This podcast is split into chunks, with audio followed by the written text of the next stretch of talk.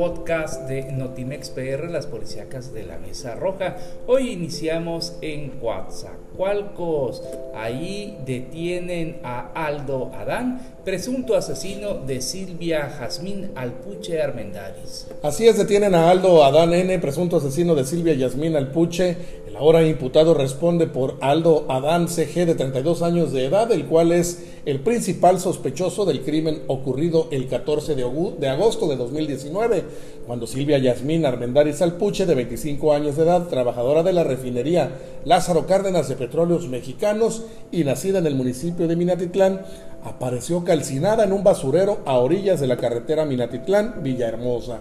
Se informó que un mes después del crimen que las autoridades giraron una orden de aprehensión contra el exnovio, pero el mismo ya había desaparecido en redes sociales y con los hashtags justicia por Silvia, Yasmín eh, hashtag AMLO toma el caso de Yasmín y etiquetas para funcionarios y dependencias del gobierno estatal y federal, se realizó la protesta virtual convocada por el grupo denominado Un Día Sin Mujeres y bueno pues ya fue detenida esta persona. Y fue precisamente los que ofrecieron 400 mil pesos al crimen organizado por aparecer destazado a este hombre.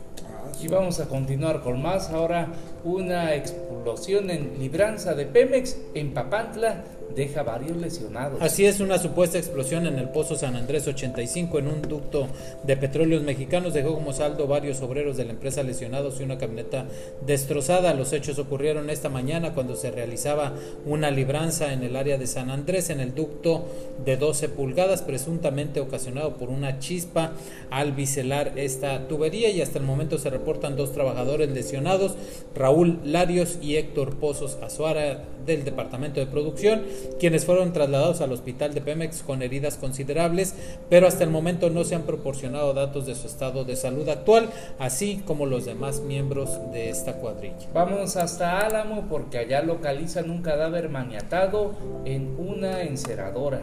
Atado de brazos y boca abajo es como fue localizado la mañana de este jueves el cuerpo de un sujeto del sexo masculino dentro de una enceradora de la localidad Estero del Ídolo. De acuerdo a las autoridades, extrañamente el hallazgo del cadáver fue hecho por el velador de la enceradora de cítricos Richard alrededor de las 11 horas dando aviso a las autoridades. El cuerpo del hombre de entre 30 y 34 años de edad es de complexión robusta y se encontraba en un intrincado rincón, rincón dentro del establecimiento.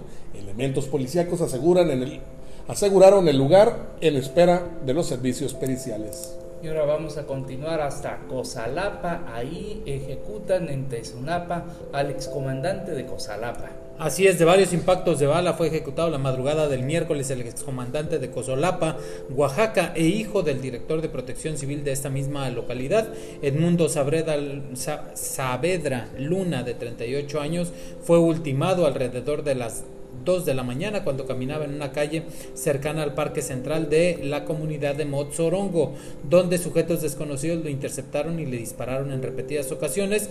Intentó escapar de sus asesinos quedando tendido en un predio baldío en esta congregación donde fue encontrado horas después desangrado por las heridas en el tórax y en el abdomen. Ahora la nota violenta va hasta Cosamaloapan, ahí localizan cadáver flotando en el río de Cosamaloapan. Un cadáver en avanzado estado de putrefacción de una persona de identidad desconocida fue encontrada este miércoles en un brazo del río, de río Papaloapan en Cosamaloapan. Fue un pescador quien realizó el hallazgo del cuerpo, el cual se encontraba atrapado entre lirio acuático y unas ramas muy cerca de la clínica del Instituto Mexicano del Seguro Social. Elementos de la Policía Municipal confirmaron minutos más tarde el hallazgo por lo que aseguraron el área para luego dar paso a los trabajos periciales por parte de la Fiscalía Regional.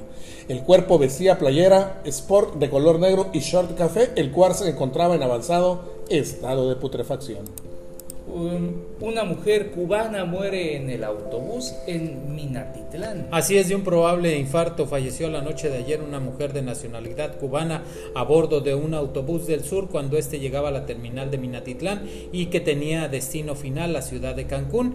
Fueron paramédicos de la Cruz Roja quienes arribaron a la mencionada terminal a un costado de la avenida Justo Sierra y trataron de auxiliar a Dairi María Borges Agüero de 50 años de edad que viajaba en compañía de su pareja de nombre Roberto Ramos, ambos de nacionalidad cubana, siendo en ese instante cuando los paramédicos confirmaron el deceso de la dama por un presunto paro cardiorrespiratorio.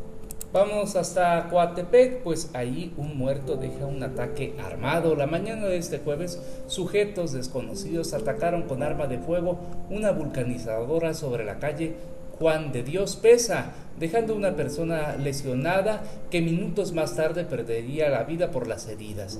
Repetidas detonaciones fueron reportadas por los vecinos de las corporaciones policíacas como elementos de la Guardia Nacional, la Secretaría de Marina, la Policía Municipal, Estatal, elementos ministeriales y paramédicos de la agrupación Panteras, para auxiliar a las personas que presuntamente resultaron heridas. Sin embargo, al parecer, cuando llegaron ya no pudieron hacer nada por una víctima quien ya había perdido la vida. Hasta aquí el podcast de Notimex PR, las policías.